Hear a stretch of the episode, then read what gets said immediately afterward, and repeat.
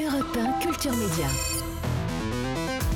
Bonjour, bonjour à toutes et à tous, content de vous retrouver pour Culture Média, placé aujourd'hui sous le signe de la paix et du feu, vous allez comprendre. Au menu comme chaque matin en direct, tous les médias et toutes les formes de culture. Aujourd'hui par exemple une nouvelle série américaine très troublante, presque horrifique, autour d'un patron aux méthodes bien particulières. Vous retrouverez, par ordre alphabétique, c'est le patron qui met des ordres alphabétiques, Bruno Donnet pour ses télescopages, Rémi Jacob pour le journal des médias et Jean-Luc Lemoine pour sa session de rattrapage. Notre info média du jour, ils sont chrétiens, musulmans ou yézidis. Ils ont connu Daesh, la guerre, l'exil et le deuil. Aujourd'hui, ils font vivre ensemble une radio associative au nord de l'Irak pour rebâtir la paix. Xavier de Lausanne, qui leur a consacré un documentaire, nous dira si un micro peut être une arme de reconstruction massive. Nos invités ensuite, Michael Gamrasny. Il se penche sur l'incendie du Reichstag à voir ce soir sur Arte. C'était il y a 90 ans. Hitler était au pouvoir depuis seulement 29 jours. Qui a mis le feu? 90 ans plus tard, le mystère reste entier. Ce documentaire est passionnant. Enfin, hasard de l'actualité culturelle, c'est au milieu d'un immense incendie dans les Landes qu'on retrouve le comédien Alex Lutz. Il est à l'affiche du film En plein feu avec André Dussolier. Le feu comme métaphore, pas forcément comme rédemption. Nous sommes ensemble jusqu'à 11h. Culture Média, c'est parti. 9h, 11h. Europe 1 Culture Média. Philippe Vandel. Bonjour Rémi Jacob. Euh, bonjour Philippe et Anissa, bonjour à tous. Bonjour Rémi. Rémi, au sommaire de votre journal des médias. Des chiffres sur la représentation des femmes dans les médias et vous le verrez, il y a encore beaucoup de progrès à faire. Également euh, des nominations à BFM TV et puis euh, un manga entièrement dessiné grâce à l'intelligence artificielle. Hein. Oui, oui, on vous expliquera tout à la fin de ce journal. Mais d'abord, on commence par les audiences qu'ont regardé les Français hier soir le podium. C'est France 2 qui est en première position euh, avec Neige, 5,6 millions de téléspectateurs, soit 26,5% euh, euh, du public. Un très gros score, carton même hein, pour ce téléfilm avec Frédéric Diffental, on vous en parlait hier. Derrière, on retrouve TF1 avec la série de Kev Adams à venir, 2,7 millions de téléspectateurs, soit 13,8% de part d'audience. Hein. C'est en baisse par rapport à la soirée de lancement de la semaine dernière. Enfin, M6 clôture ce podium avec Recherche appartement ou maison, 2,3 millions de téléspectateurs et 11,7% de part d'audience pour le magazine de Stéphane Plaza. Europe 1, le journal des médias. L'ARCOM a dévoilé hier son rapport annuel sur la représentation des femmes à la télévision et à la radio. Avec une statistique à retenir, 44%, hein, c'est la proportion des femmes présentes à l'antenne. Alors c'est un point de plus que l'an passé et six points supplémentaires par rapport à 2016. On se rapproche donc petit petit à petit euh, de la parité, mais c'est loin d'être gagné car, euh, comme l'indique l'INA qui est associée à cette étude, le temps de parole des femmes n'est en réalité que de 36%. Alors qu'est-ce que ça veut dire Eh bien euh, qu'elles sont certes de plus en plus présentes sur les plateaux, mais elles y parlent moins que les hommes. Et puis, il y a des domaines spécifiques hein, où il y a encore énormément de progrès à faire. Je vous propose d'écouter le président de l'ARCOM, Roc-Olivier Mestre. Il est au micro d'Europe 1 Culture Média. Globalement, on a bien progressé sur les présentatrices, on a fait un gros progrès sur les expertes, mais il y a deux domaines sur lesquels on est encore très en retard. C'est la politique, sur lesquels euh, les femmes euh, politiques ou celles qui traitent de la politique sont beaucoup moins représentées encore que les hommes. Et puis le sport, à la fois euh, la place du sport féminin sur les antennes, mais surtout la façon dont les journalistes femmes couvrent les événements sportifs. Il y a encore un déséquilibre très marqué au profit des hommes, et donc il faut qu'on progresse sur ce terrain-là.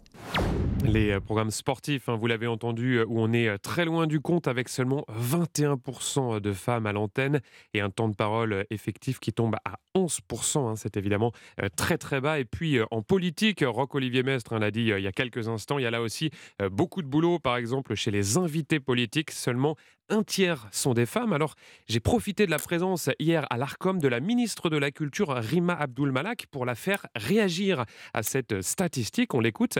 Elle est au micro d'Europe 1 Culture Média alors même que notre première ministre est une femme, on a le sentiment que malgré euh, la féminisation et la parité euh, en politique qui est atteinte aujourd'hui, pour autant elle n'est pas encore visible suffisamment dans les médias. Donc ça va être un, vrai sujet euh, de progression et je crois que l'ensemble des groupes ici présents en ont pris conscience et, vont s'y atteler. En tout cas, ils s'y sont engagés.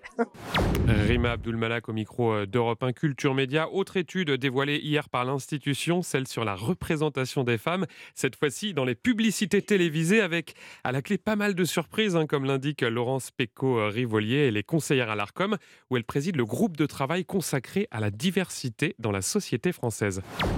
Ça a été notre première surprise à nous aussi. On s'aperçoit qu'il y a plus de femmes au volant que des hommes et qu'il y a plus d'hommes qui font le ménage dans les publicités que de femmes. C'est non seulement le contre-pied des stéréotypes, mais c'est même en réalité une avance sur les chiffres réels. Alors il y a un certain nombre de points qui restent à améliorer. D'abord parce que les femmes et les hommes restent cantonnés dans certaines activités. Les produits de beauté d'un côté, les magasins d'outillage de l'autre. On a aussi ce qui est un peu désagréable, le fait que dès que on a des personnages soit euh, nus, soit euh, sexualisés, c'est essentiellement des femmes plutôt que des hommes. Et quand on a une personne qui est présente dans une publicité, qui ne parle pas, qui ne s'exprime pas, c'est essentiellement une femme. Laurence Péco Rivoli au micro d'Europe 1 Culture Média a noté que euh, les femmes sont désormais majoritaires dans les euh, publicités télé et cela pour la toute première fois. En question mercato maintenant, point mercato avec l'arrivée de Laurent Guimier à la tête du pôle média de CMA CGM. Le journaliste était euh, jusqu'en octobre dernier directeur de l'information de France Télévisions. Il rejoint donc le groupe dirigé euh, par le milliardaire franco-libanais Rodolphe Saadé. Une information euh, dévoilée par nos confrères du Figaro que nous a confirmé hier après-midi le groupe. Alors CMA CGM, c'est à l'origine un armateur, hein, mais qui est en train de monter en puissance dans les médias, hein, qui a un appétit croissant pour les entreprises de ce secteur. Il a notamment racheté en octobre dernier le quotidien régional La Provence. Il vient également de monter au capital de M6 à hauteur de 8%. Toujours au chapitre des mouvements, on connaît l'identité du nouveau directeur de la rédaction de BFM TV. Je dis directeur car c'est un homme. il s'agit de Philippe Corbet, le journaliste succède à Céline Pégal qui va quitter la chaîne Info. Il était euh, jusqu'à présent chef du service politique et il intervenait également régulièrement à l'antenne. Et puis à propos de BFM TV, on a appris que Rachid Mbarki allait être convoqué à l'Assemblée nationale pour s'expliquer devant une commission d'enquête. Le présentateur qui a été euh, licencié par la chaîne euh, il y a quelques jours, il est accusé d'avoir diffusé à l'antenne sans l'autorisation de sa hiérarchie des sujets faisant l'éloge de certains pays, parmi eux euh, le Qatar, le Soudan ou encore le Maroc. En toile de fond, des soupçons d'ingérence étrangère et une question, Rachid Mbarki a-t-il perçu de l'argent de la part de ces pays? Selon Pure Média, il devra donc s'expliquer devant les députés. Le directeur général de la chaîne, Marc-Olivier Fogel, sera lui aussi entendu. Et à propos de Pigalle que vous citiez, elle va quitter BFM pour aller sur le service public à France Bleu. On part au Japon où un manga a entièrement été généré par l'intelligence artificielle. L'histoire est incroyable. Un jeudi euh, va sortir une bande dessinée de science-fiction, son nom euh, Cyberpunk Pitch John, au menu euh, des engins et des créatures futuristes. Alors, Jusque-là, rien d'anormal, sauf que ce manga d'une centaine de pages a été dessiné entièrement par un programme d'intelligence artificielle. Hein. Concrètement, l'auteur a rentré euh, dans la machine, hein, dans la bécane, des mots-clés comme cheveux roses, garçon asiatique ou encore blouson. Hein. C'est ce qu'il a expliqué à l'AFP. Et hop, magie, l'ordinateur a donné euh, naissance en seulement une minute aux images du euh, héros de l'histoire. Il n'avait plus qu'à écrire les textes. Et le tour était joué. Au final, il a mis seulement six semaines pour achever son manga, là où un artiste confirmé aurait mis un an normalement. Ça ouvre la voie, dit-il, à des gens sans talent artistique, à condition qu'ils aient de bonnes histoires à raconter. Et de conclure, c'était un cheminement amusant, un petit peu comme jouer au loto. Et ça, ça suscite, pardon, évidemment, de nombreuses questions juridiques. Ah oui, hein, celui qui génère ce type de contenu peut-il vraiment être considéré comme un créateur au sens du droit d'auteur hein? C'est euh, l'une des questions que l'on peut légitimement se poser. Les juristes ne sont d'ailleurs pas tous d'accord entre eux. Autre point euh, épineux hein, pour, le, euh, pardon, pour nourrir l'intelligence artificielle, vous le savez, il faut alimenter la machine avec des œuvres qui, elles, ont vraiment été euh, créés de toutes pièces par des êtres humains. Et ça, ça fait évidemment grincer les dents des auteurs des œuvres euh, originales. En janvier dernier, aux États-Unis, trois artistes ainsi que l'agence Getty Images ont porté plainte contre Stable Diffusion. Hein. C'est un programme automatique de génération d'images par intelligence artificielle. Ils lui euh, contestent le droit d'avoir utilisé leurs photos afin de faciliter son apprentissage. Merci beaucoup Rémi Jacob en chair et en os et non pas une bécane. À demain en direct une fois encore pour un nouveau journal des médias. À demain. Dans un instant, l'infomédia du jour direction les ruines de la guerre où une petite radio indépendante du nord de l'Irak tente de refaire du lien entre les communautés pour rebâtir une nation. Xavier de Lausanne leur a consacré un film documentaire. Il vous raconte cette aventure exceptionnelle dans un instant sur Europe 1. Culture Média sur Europe 1, Philippe Vandel avec l'info média du jour. Dans une guerre, c'est parfois la bataille la plus difficile à gagner. Sur un champ de haine, reconstruire un dialogue. Sur un champ de ruines, rebâtir la paix, se parler à nouveau, refaire du lien, réapprendre à vivre ensemble. Et c'est à cette tâche immense que Radio Al-Salam s'est attelée dans le nord de l'Irak. Ils sont sept journalistes à la faire vivre, musulmans, chrétiens ou yézidis, sunnites ou chiites. Ils ont souvent connu l'exil et tout perdu. Ils ont parfois été élevés dans la haine de l'autre, mais ils partagent une foi. Les exilés, les familles endeuillées, ceux qui ont vu leur maison détruite, leurs enfants ensevelis, leur pays éclaté, quelle que soit leur confession, forment de fait une seule et même communauté, celle des victimes de guerre, et que la victoire n'est pas tant de vaincre l'ennemi que de construire la paix. Bonjour Xavier de Lausanne. Bonjour Philippe. Vous êtes le réalisateur de ce film En toute liberté, une radio pour la paix. Je dis ce film car c'est un film documentaire qui se passera non pas à la télévision mais qui va sortir en salle mercredi. C'est le deuxième volet d'une trilogie consacrée à la reconstruction du lien social après le passage de Daesh, acronyme de l'État islamique. Vous étiez venu nous parler à ce micro il y a un an. Reconstruire un pays après le chaos, comme on disait dans l'introduction, un micro vaut un bulldozer? Oui, bien sûr. Euh, en fait, il faut. euh, je pense qu'il y a une chose qui est très importante, euh, c'est la question de la parole. En fait, après une guerre, après un traumatisme, un conflit comme ça, il faut absolument apaiser la parole. Vous savez, malheureusement, euh, ces guerres divisent, euh, notamment la, la société irakienne euh, est une mosaïque de peuples, c'est une mosaïque de communautés qui avaient l'habitude de vivre ensemble, l'habitude de vivre les uns à côté des autres, à Mhm. proximité. Et même à l'intérieur même des musulmans, il y a des chiites et des sunnites. Bien sûr, il y a les chiites, sunnites. Alors, on nous parle toujours du conflit entre les chiites et sunnites, mais les sunnites, mais enfin, avant, les chiites et les sunnites, ils vivaient les uns à côté des autres, non sans Mhm. difficulté.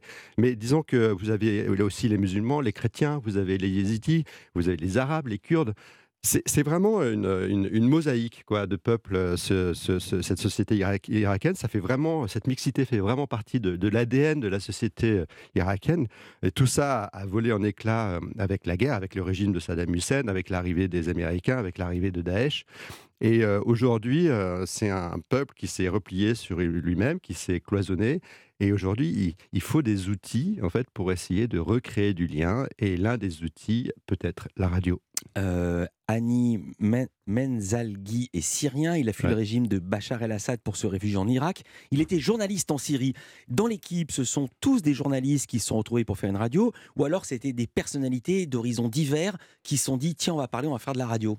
Bah, ça dépend desquels. En fait, il y en avait qui avaient commencé à faire euh, déjà de, de la radio. Euh, euh, je vois Navin, par exemple, à Dohuk, au nord de l'Irak, qui est yézidi, qui était l'une des premières femmes à entrer dans les médias parce que la, communauté yézidi est une communauté assez conservatrice et donc elle était une des premières femmes euh, à, faire partie des médias et à travailler sur des, dans, des magazines. Donc elle avait une expérience euh, déjà. Euh, il y en a d'autres qui avaient des expériences plutôt universitaires. Vous, citez Rani, lui effectivement c'était un Syrien qui a une formation d'avocat euh, et qui est parti de la Syrie pour échapper au service militaire et pour ne pas entrer dans l'armée de Bachar el-Assad, parce qu'il avait beaucoup d'amis qui en revenaient complètement traumatisés. Et donc, il a passé la frontière, il est arrivé en Irak et il est devenu journaliste. On va l'entendre justement, Rani. Il explique sa mission. Tout le monde sait que la guerre est horrible, vraiment horrible. Malheureusement, nous vivons à une époque où les armes sont plus puissantes que la parole, plus puissantes que la pensée. Et c'est à nous d'inverser la tendance.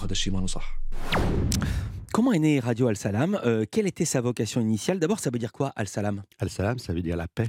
Radio La Paix, quelle était sa vocation initiale? Euh, Et comment vous-même en avez entendu parler? Et pourquoi avez-vous un- tourné un documentaire sur le sujet Je sais, Ça ça, fait trois questions, questions. mais elles sont On liées. Tout ça va ensemble, tout ça va ensemble. Euh, en fait, euh, Radio Al-Salam a été créé en 2015 par un collectif d'organisations françaises, dont la Guilde européenne du RAID, l'œuvre d'Orient et Radio Sans Frontières. Et elle a été créée pour euh, recréer en fait euh, de, la communication, euh, du lien entre les réfugiés. C'était un moment donné où Daesh avait investi toute la plaine de Ninive, dont Mossoul. Beaucoup de gens fuyaient, beaucoup de déplacés, et beaucoup de, camps de réfugiés se créaient tout au nord de l'Irak. Et les familles partaient dans des conditions terribles, souvent soudaines. Et donc, elles étaient aussi très souvent séparées euh, entre les différents camps. Et donc, euh, il fallait essayer de, de- de recréer une communication entre ces familles, entre ces gens. Et euh, donc, ce, ce collectif d'organisations qui était déjà présente euh, en, en Irak, qui connaissait bien le terrain, euh, a créé cette radio pour permettre, justement, par le biais des ondes, de reconnecter les, les uns aux autres. Elle passe de la musique? La radio? Oui. Ah bah bien sûr. Je dis ça parce que l'État islamique avait interdit la musique. Donc ça a du sens de réentendre de la musique. Oui, bien sûr. C'est une radio qui a été créée à Erbil, qui est la capitale du Kurdistan irakien, mhm. qui euh, n'était pas euh, prise justement par euh, Daesh et qui avait la liberté d'émettre les programmes qu'elle voulait. Et aujourd'hui, les, journalistes sont libres. Et c'est une radio moderne, dynamique et jeune. Donc il passe tout un ensemble de programmes. J'allais vous demander ça. Quel est le degré de liberté des journalistes de cette radio justement? Alors ce qui est intéressant, c'est que en Irak, la plupart des médias appartiennent à des partis politiques ou à des organisations religieuses. Elles sont financées par ces organisations, donc pas libres. Et c'est l'une des seules radios qui est totalement libre de diffuser euh, ce qu'ils veulent. Et euh, la, le Par quel miracle? Parce qu'ils sont trop petits pour qu'on s'intéresse à eux ou est-ce qu'ils jouissent d'une liberté pour une raison ou pour une autre? Non, tout simplement par les financements. C'est parce qu'ils sont financés par, par l'étranger. C'est ces organisations françaises dont fait partie aussi l'AFD qui, qui finance aussi ces organisations-là, euh, qui financent cette radio. Et donc, ce sont des financements qui ne sont pas de l'Irak, qui sont indépendants euh, de, des partis religieux ou des partis politiques. Et donc, du coup, euh, ils sont libres de, diffuser ce qu'ils veulent. Je vais dire un mot de la mmh. situation journalistique en Irak. je vais citer le classement mondial sur la liberté de la presse de l'association RSF, Reporters sans frontières. sur 180 pays, l'Irak est 172e. Donc, il n'y a plus que 8 pays plus mal classés que l'Irak en matière de liberté de la presse. En même temps, il y a des machines de guerre, euh, si j'ose dire, euh, propagandistes. Euh, que peut faire une petite radio associative contre la propagande étatique? Alors déjà, il faut différencier un petit peu le, Kurdistan irakien de, l'autorité centrale de Bagdad. Euh, c'est une, une, autonomie administrative, euh, le Kurdistan, et donc euh, ils ont certainement un peu plus de liberté déjà, notamment de liberté d'expression mm. par rapport au reste de l'Irak. J'ai mal posé ma mm. question. Je voulais dire, est-ce qu'ils ont aussi une puissance, même un nombre d'émetteurs suffisant pour être écoutés et être entendus? Ou est-ce que c'est juste l'arbre qui cache la forêt?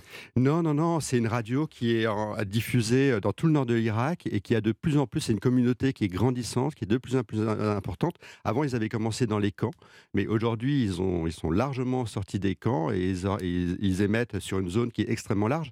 Et les gens sont, euh, sont très attentifs parce que c'est l'une des rares radios aussi, comme je disais tout à l'heure, qui apaise la parole. Et ce sont des gens, euh, là-bas, les communautés ont, ont, besoin de ça, ont besoin de pouvoir s'exprimer librement et d'être euh, entendus, quels qu'ils soient, quelles que soient leurs convictions, religieuses ou leurs convictions politiques. Et ça, cette radio leur donne la liberté de parole. On va parler de la ligne éditoriale de cette radio, Radio Al-Salam. On est avec Xavier de Lausanne. Son documentaire En toute liberté, une radio pour la paix sort demain en salle et il revient dans quelques instants sur Europe 1. Europe 1. Culture Média sur Europe 1 avec Philippe Vandel à la découverte d'une radio aujourd'hui dont on parle au cinéma. Radio Al-Salam, c'est un documentaire qui sort demain en salle en toute liberté. Une radio pour la paix. Il est signé Xavier de Lausanne qui est notre invité. Euh, vous suivez cette euh, radio, euh, quatre hommes et trois femmes de toutes les communautés. c'est très important que l'équipe soit multicommunautaire, multiconfessionnelle. Vous suivez notamment Fabien Noël, il est chrétien assyrien né dans le sud de l'Irak. Pourquoi il vous a intéressé? Racontez-nous son parcours de vie et une séquence qu'on voit qui est édifiante dans le doc. Oui, euh, bah, en fait, euh, lui, il, nous a tout de suite proposé quand on est arrivé, il nous a tout de suite dit euh, Moi, je vous, emmène à Mossoul et je vous emmène dans les ruines de Mossoul. Il avait couvert toute la guerre et il connaissait très bien la zone. Il a vu la, la ville, la moitié de la ville être complètement détruite sous les bombes de la coalition internationale. Et donc, du coup, il nous a emmenés. Et euh, c'était tout juste un an après la libération de Mossoul. Il n'y avait plus personne, il n'y avait plus de journalistes, plus personne. Les projecteurs s'étaient éteints. Et il restait que la population livrée à elle-même euh, dans ces ruines, avec euh, des volontaires bénévoles locaux qui étaient là aussi. Et donc, il nous a emmenés. On, a circulé pendant une journée entière dans ces ruines avec lui. Donc, c'est la, la partie ouest c'est la, partie où, euh, il y a tout le, patrimoine culturel, architectural de la ville. Mmh. Et euh, c'est là où se sont retranchés les, derniers euh, membres combattants de Daesh, parce que c'est des petites ruelles, des petites maisons, des, des, souterrains, etc. Et tout ça a été complètement écrasé sous les bombes, malheureusement. Et donc le spectacle était absolument édifiant. Moi, j'avais jamais vu une ville détruite par la guerre.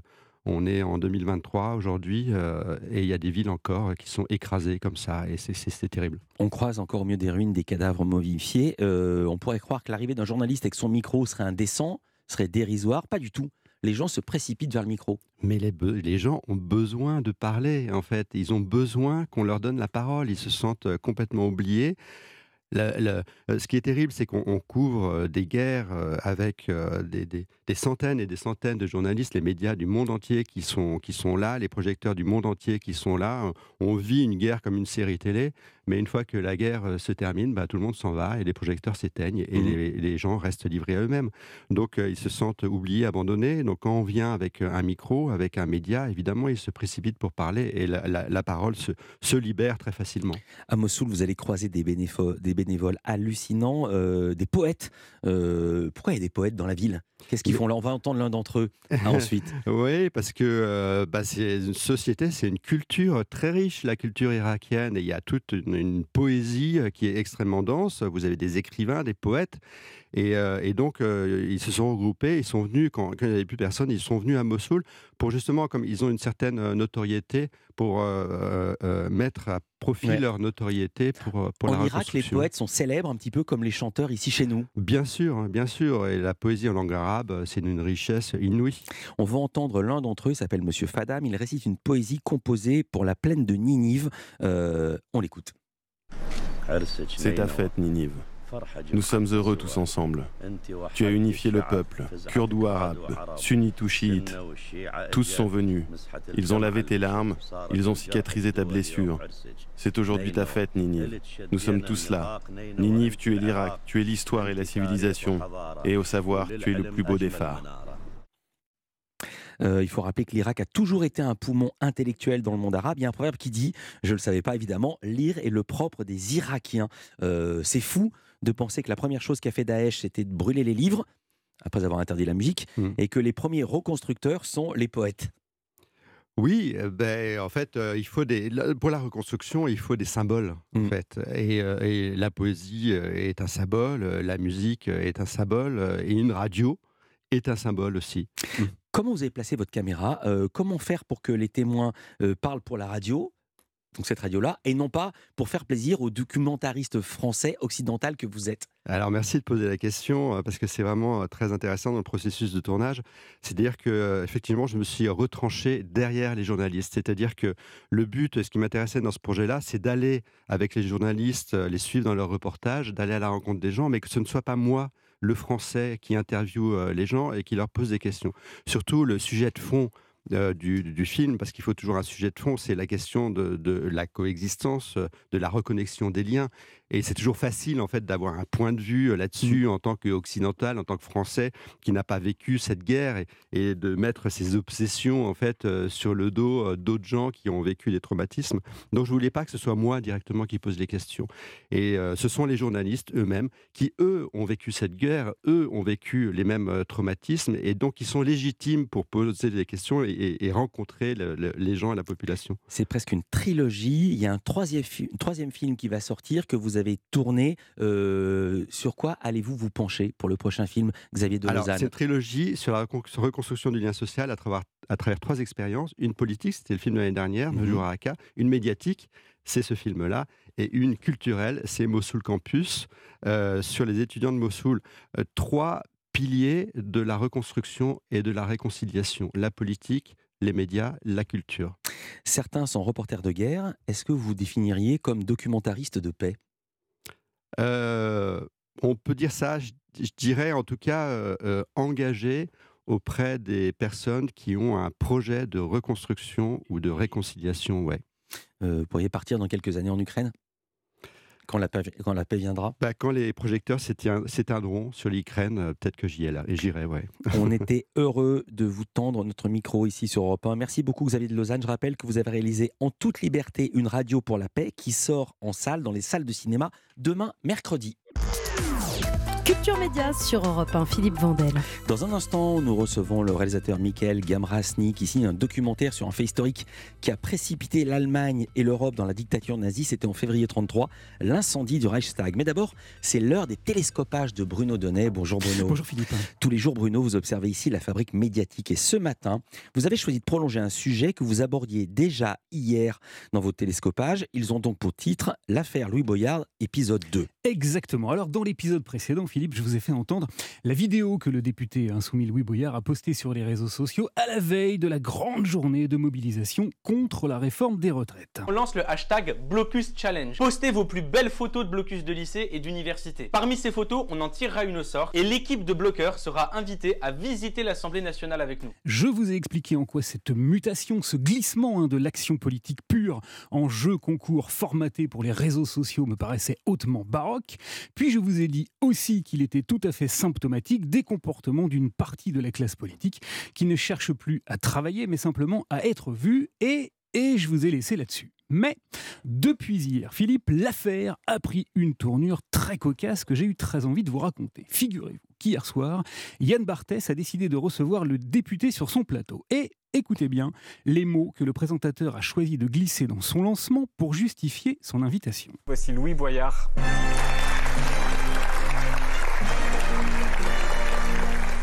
Alors il manque un petit élément dans le son, c'est pas de bol. Il a dit, il a dit voici l'insoumis qui fait parler de lui, Louis Boyard. Alors Louis Boyard a donc été invité parce qu'il a fait parler de lui, pas parce qu'il a fait quelque chose tout court, pas parce qu'il euh, a fait un travail politique, non, juste parce qu'il a fait parler de lui. Et d'ailleurs, le tout premier élément hein, qui a intéressé euh, Yann Barthès était un élément comptable. Vous avez euh, lancé sur les réseaux sociaux le hashtag Blocus Challenge, résultat 10 millions de vues. Voilà, Louis Boyard et ses 10 millions de vues ont donc été traités comme un influenceur. Alors c'est justifié, hein, sur les réseaux sociaux, les influenceuses font gagner des bouteilles de shampoing, eh bien Louis Boyard, lui, fait gagner des invitations à l'Assemblée nationale. Les influenceurs sont rémunérés en fonction de leur notoriété et du nombre de vues qu'ils génèrent, eh bien Louis Boyard aussi est très intéressé par les chiffres et par la popularité. Écoutez donc ce qu'il a répondu lorsqu'il a été questionné sur le vacarme que son groupe politique a créé tout récemment à l'Assemblée nationale. Les gens, en fait, sont plutôt contents de ce qu'on a fait. On a monté dans les sondages. On a monté dans les sondages, car tout, absolument tout pour le jeune Louis Boyard, est vu par le prisme d'une logique strictement comptable. Alors, pourquoi pas? Louis Boyard crée du buzz, la machine médiatique s'y intéresse, les compteurs s'emballent, bref, le serpent se mord la queue et le député obtient ce qu'il était venu chercher, un petit surcroît de notoriété. En revanche, là où Louis Boyard se trompe, c'est sur l'analyse qu'il fait à propos de la levée de bouclier que sa vidéo a suscité. Car voici ce qu'il a déclaré hier soir. On utilise des codes qui sont les nôtres, puis on s'est dit aussi que ça allait déclencher une panique bourgeoise qui allait en faire parler. Écoutez, ça une panique bourgeoise. Ah, Il est convaincu d'avoir déclenché une panique bourgeoise, c'est-à-dire un effroi hein, dans la frange la plus conservatrice du système, qu'il est persuadé d'avoir ébranlé avec sa petite vidéo de 30 secondes. Alors, je suis allé relire hier soir un chapitre de La Société du spectacle de Guy Debord, qui était tout sauf un auteur bourgeois et qui, dans cet ouvrage formidable, a mis en évidence que ce qu'il appelle le spectacle était en fait le stade le plus achevé du capitalisme bourgeois, précisément. Car Guy Debord a décrit un concept qui peut, peut-être, nous inviter à méditer. Dans les sociétés spectaculaires, nous dit Debord, la marchandise devient le vendeur. Eh oui, Louis Boyard, vendeur de vidéos sur les réseaux sociaux, est en fait une simple marchandise, une marchandise dont le système médiatique se repaît. En attendant la prochaine, la Société du spectacle a de beaux jours devant elle. Merci beaucoup Bruno Donnet, la Société du spectacle, un livre écrit il y a un demi-siècle à peu près. Juste avant mai 68. Bien avant les réseaux sociaux. Merci beaucoup Bruno Donnet. Vous écoutez Culture Média sur Europe 1 et dans un instant, vous allez plonger au cœur d'un documentaire sur un fait historique qui a précipité l'Allemagne dans la dictature nazie. Restez avec nous, belle matinée, merci. Europe 1. Culture Média sur Europe 1. Philippe Vandel. Bonjour Mickaël Gamrasni. Bonjour. Euh, il y a un peu plus de 90 ans, un incendie terrible allait mettre le feu à l'Europe. C'est ce que vous racontez dans ce documentaire. L'incendie du Reichstag quand la démocratie brûle, c'est le sous-titre. Ce sera ce soir à 21h sur Arte, mais déjà à voir évidemment sur la plateforme arte.tv. Vous racontez un feu. En quoi est-ce un élément important au point d'en faire un documentaire d'une heure et demie? C'est tout simplement le, basculement de la démocratie allemande dans une dictature en, voilà, en 1933, euh, un mois à peine euh, après l'arrivée au pouvoir d'Hitler, légalement. Donc c'est pas euh, l'arrivée au pouvoir d'Hitler qui fait la dictature, c'est vraiment cet incendie-là qui la provoque, parce que tout simplement derrière cet incendie, les pleins pouvoirs vont être donnés à Hitler, l'état d'urgence va être mis en place en Allemagne, et cet état d'urgence, il va faire que la dictature va s'installer. Le début du film embrasse bien l'enjeu du film, justement. Hitler est au pouvoir depuis 29 jours. 29 jours insuffisants à instaurer sa dictature. En une nuit, l'incendie du Reichstag va lui en donner les moyens. Point d'orgue de la lutte acharnée entre nazis et communistes. Cinq hommes sont désignés coupables, dont un à l'allure juvénile, retrouvé seul à l'intérieur du Reichstag en feu, placé sur le banc des accusés lors d'un procès spectacle. Les enregistrements de ces audiences, miraculeusement préservés, vont nous permettre de reconstituer les événements à travers leur voix, celle des accusateurs et des témoins. Presque un siècle après, des questions demeurent. Qui a mis le feu au Reichstag? Pourquoi cet incendie a-t-il provoqué la mort de la démocratie allemande? Très bon résumé. Le procès s'est ouvert le 21 septembre 1933. Dans quelles conditions? Alors c'est un procès qui est assez incroyable. C'est, je pense, le premier procès médiatique de l'histoire euh, à ce stade-là. On a des, on a des, on a des, euh, la radio qui est absolument omniprésente dans le dans le procès. Tout est enregistré tous les jours. Il n'y a que 20 jours que j'ai pas retrouvé euh, d'enregistré dans ce procès. C'est un procès où on va trouver 124 journalistes, 82 correspondants étrangers. C'est vraiment un énorme morceau de propagande nazie hein, où, mmh. les, où Goebbels, qui est le ministre de la propagande, cherche à faire en sorte de surmédiatiser ce procès en faire un procès politique, évidemment. De la propagande, mais avec rien à cacher, parce que s'ils convient les journalistes, c'est qu'ils sont sûrs de leur fait, les nazis. Voilà, ils sont absolument sûrs. Alors, il y a un double objectif. L'objectif, c'est de montrer que la démocratie n'est pas morte, contrairement à, voilà, ce qu'on pourrait imaginer, hein, puisque Hitler a les pleins pouvoirs, mais il les, a, il les a provisoirement, en réalité. Il est censé les avoir provisoirement. Et donc, la démocratie n'est pas morte, c'est ce que doit dire le procès. Et il doit montrer aussi qu'il y a une justice qui s'applique en Allemagne, et les nazis, évidemment, sont sûrs que cette justice va être en leur faveur à la fin. Euh, dès le lendemain de l'incendie, les nazis accusent les communistes d'avoir mis le feu au Reichstag, mais les communistes ne sont pas en reste. Ils publient un livre brun dans lequel ils refont l'enquête avec des informations inédites, mais également de la propagande. Il y a des erreurs dans ce livre. Oui, en fait. Euh, on a l'impression que c'est propagande contre propagande. Oui, bah, c'est exactement ça qui se passe. En fait, concrètement, les nazis, ils accusent d'emblée les communistes. Hein. c'est vraiment l'accusation est immédiate. C'est Hitler lui-même qui en est, euh, qui est l'instigateur de ça, avec son ministre de l'Intérieur de la Prusse, qui est euh, tout simplement Göring. Et donc, ils accusent, ils arrêtent immédiatement des milliers de communistes la nuit même de l'incendie du Reichstag. Ils arrêtent ensuite 45 000 dans les jours qui suivent, 100 000 en un mois. Et donc, ça fait que finalement, bah, tous ces communistes étant arrêtés, L'accusation étant déjà, faite, il faut, euh, il faut étayer l'accusation, donc il faut faire un grand procès.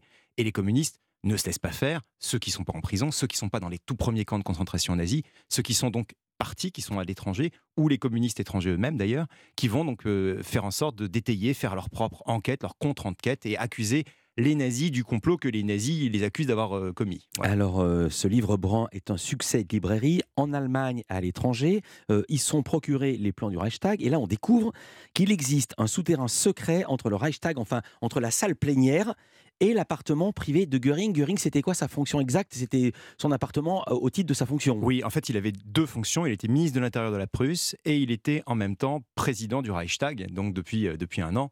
Et il avait effectivement son palais qui était euh, en face du Reichstag et un tunnel communiqué entre ce palais et le Reichstag lui-même, la salle plénière. Pourquoi c'est intéressant? Parce que la personne que, tu tout, que tout accuse quand les pompiers et la police arrivent dans les locaux le soir de l'incendie. Ils trouvent un jeune type, un Hollandais, un petit peu hébété, euh, torse nu avec son pantalon et ses bretelles. Il y a même des photos de reconstitution qui ont été faites de lui. Qui est euh, ce jeune Van der Lubbe? Alors Marinus van der Lubbe, c'est justement cette personnalité un peu étrange, un peu étonnante qui se trouve au milieu de, ce bâtiment, au milieu même des flammes. Hein. la nuit de l'incendie, on le retrouve. Il a 24 ans. Il est hollandais, pas allemand, ce qui est quand même un peu étrange. Il est à demi aveugle, il voit presque rien. Hein. Vraiment, on sait exactement quel était son niveau de, de, visibilité, d'acuité visuelle. Et euh, on le retrouve, on l'arrête, et on dit qu'il est communiste, alors que lui-même va dire qu'il ne l'est pas. Et donc c'est sur cette base-là qu'on va ensuite accuser tous les autres communistes d'avoir fait le coup. Euh, ce qui paraît impensable, c'est qu'il aurait dû mettre le feu partout. Même quand ils refont la reconstitution, il aurait fallu 45 minutes. En étant à moitié aveugle, ça paraît assez improbable. Euh, quatre communistes font partie des accusés, un député communiste et trois bulgares. Je ne peux pas tout raconter, je ne peux pas tout spoiler. Pendant le procès, le journal L'Humanité, euh, l'organe central du Parti communiste français de l'époque, et donne mais ce gros titre que vous, que vous montrez, Van der Lubbe, l'incendiaire du Reichstag, a agi sur ordre d'Hitler. Sous-titre, il avait été démasqué voici deux ans comme agent provocateur par le Parti communiste hollandais. Son passeport serait un faux. Il y a un tréma, un umlaut comme on dit dans son nom pour faire Lube. Or, cette lettre n'existe pas en hollandais. Je donne encore un détail. Il serait un simple d'esprit et on ne peut pas s'empêcher de penser à l'assassinat de Kennedy avec un homme de paille, Lee Harvey Oswald, dont on dit qu'il était lui aussi simple d'esprit. Il y a un gros, gros parallèle. Oui, oui. Alors euh, effectivement, euh, il, est, il, est, quand même au bon endroit, au bon moment pour les nazis, ce personnage-là.